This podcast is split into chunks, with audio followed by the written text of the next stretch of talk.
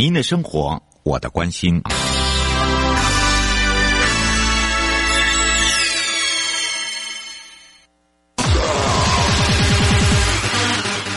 继续为您导航的是领航员悠悠。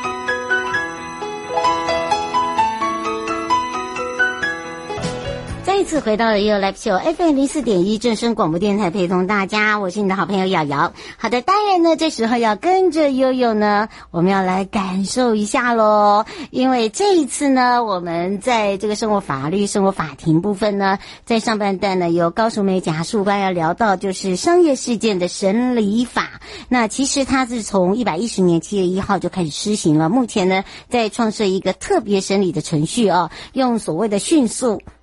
妥适、专业，好来去处理这些诉讼的，呃，这个标的。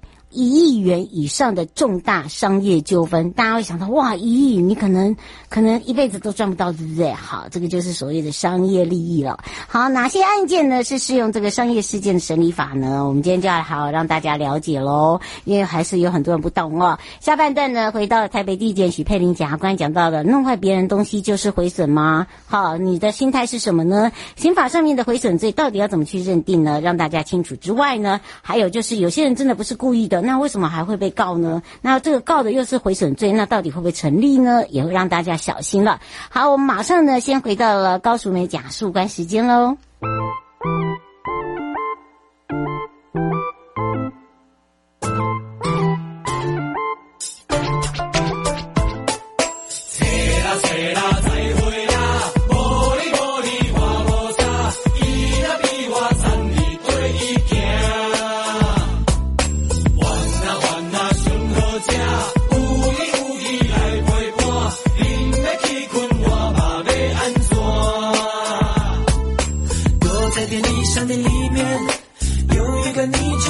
자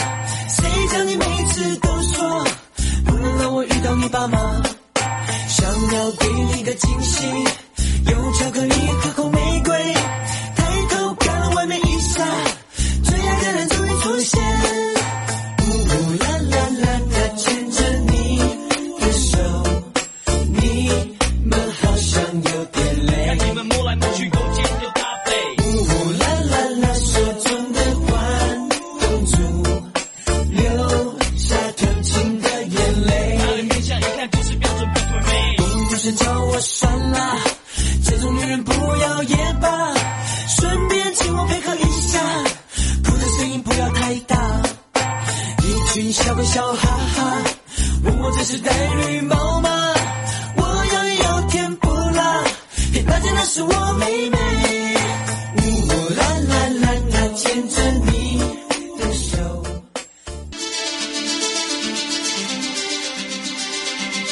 生活法律 go go go 你我生活的好伙伴。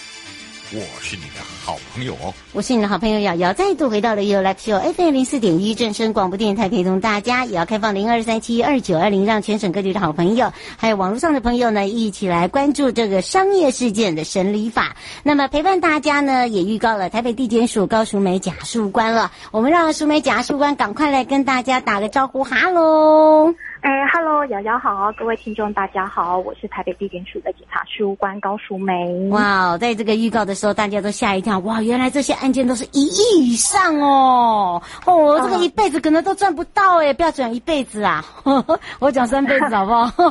真的，对对对，没有错，没有错。嗯、但是虽然金额很高的话，但是其实的话，跟我们一般的小老小老百姓并不是没有关系的，因为这里面除了那个金额之外的话，因为你可能就是在企业里面工作，或许的话在法律上面的话也会遇到相关的呃事务需要处理的。对对对对对。哇，这个都不知道哦，有这么的严重啊？那我们是不是也可以让大家知道，到底哪一些案件呢会是适用在这个商业事件审理法？因为大家想到一亿也一亿也跟我有那么大的关系吗？哎，你不要小看哦，对不对？哦，对啊，没有错。我们商业事件处理法的话，就是像刚刚瑶瑶有讲到的哦，其实主要的话，它就是因为金额的庞大哦，所以说它是有一定的专业的性质。那如果说我们把它放在一般的那个普通法院去做审理的话，可能就是会不够专业，而且这样子的案子的话，其实很多的话是具有时效性的，所以我们就是特别规定了这个法律哦，让它进入了一个比较专业的那个审理程序哦。那所以说那个。金额必须要一亿以上的话，那在其实，在法律里面也是有相关规定，说哪一些案件类型啊，其实主要大部分都是跟商业秘密还有一些专利法是有关系的哦。譬如说有哪一些呢？可能让大家哦有有要这个长知识一下啦，因为大家会想说，哎呦，应该不关我的事吧？不过刚刚淑美讲啊，十五万，我告诉你哦，不，你不能这样子讲哦，可能都跟你有相关的哦，对不对？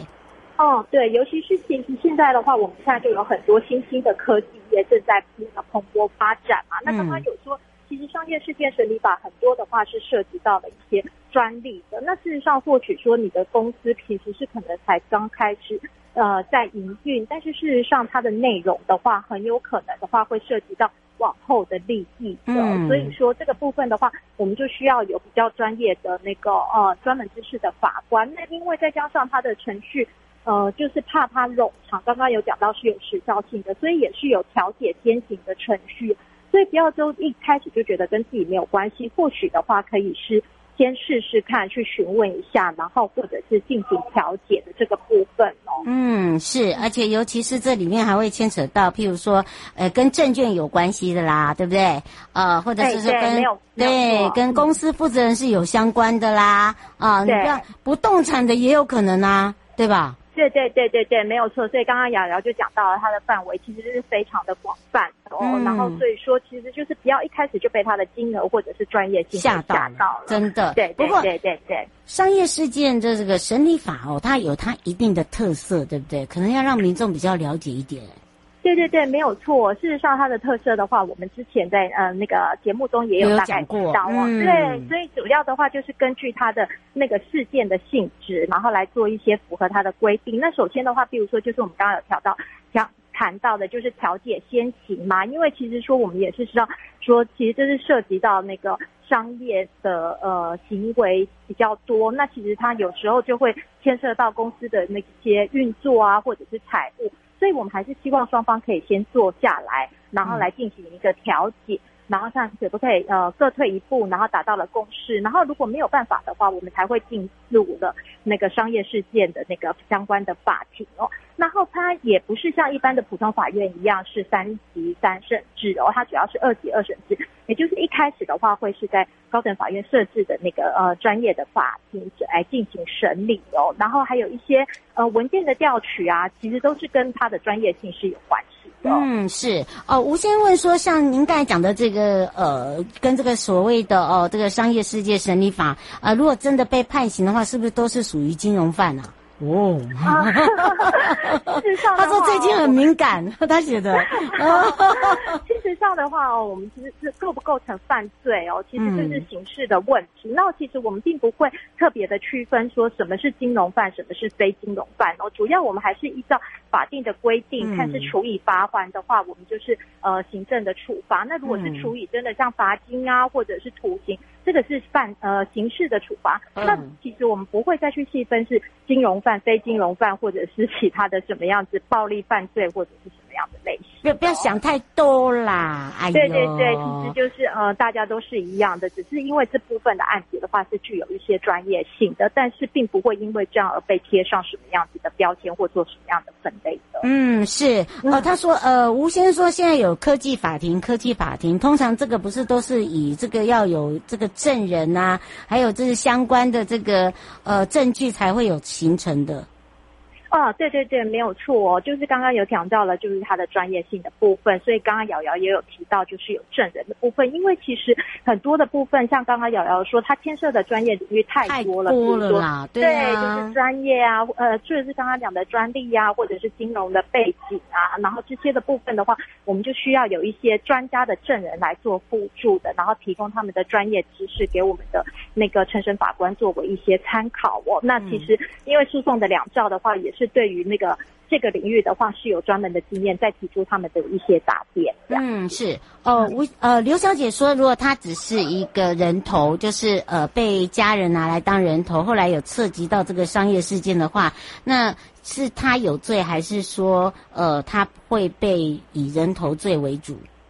嗯，就是这个部分的话，原则上的话，法人的话，他是有独立的人格嘛。那那那，之所以说原则上我们是以处罚法人以及他的代表人。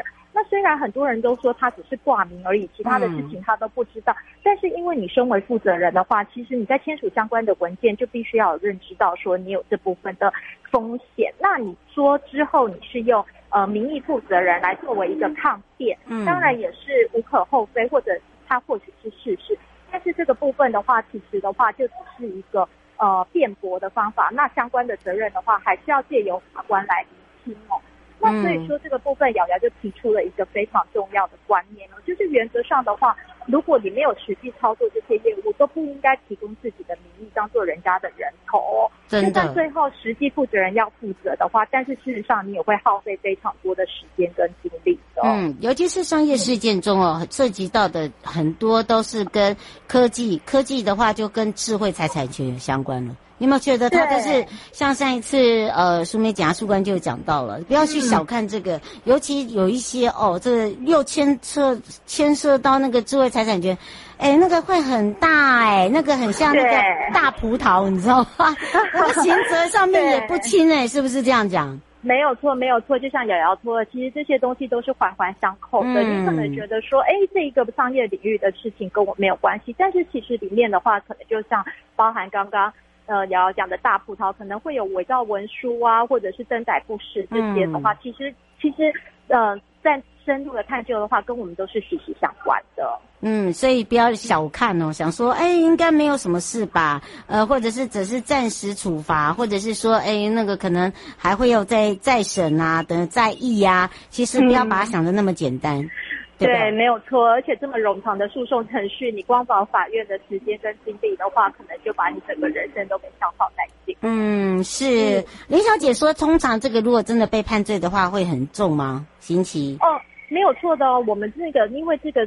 就是像刚刚讲的，因为它涉及到了专业性，而且它的金额非常的庞大哦，所以说刑度来讲的话，我们都是在这个法律当中都已经有很明确的那个规定，或者是回归到，比如说你涉涉及的专利法，或者是呃证券交易法的部分哦，嗯、然后尤其是罚金的部分，其实很多时候都会跟你的犯罪所得来做一个衡量的。嗯，而且还要叫你吐出来，吐出来，哈，没错没错，因为这样子的话才可以保障被。被害人的利益，没错，这也是我们一再的提醒大家。嗯、不过因为时间关系，也非常谢谢台北地检署高淑梅检察官陪伴我们大家，让大家认识商业事件的审理法。也不要为了那个呃听到一亿就吓到哦，甚至甚至躁哦你就昏倒啊、哦！这个对，这个跟我们真的都有息息相关的哦，人头不要做哈、哦，要特别小心。嗯、我们就下次空中见哦。好，谢谢瑶瑶，谢谢各位听众，拜拜，拜拜。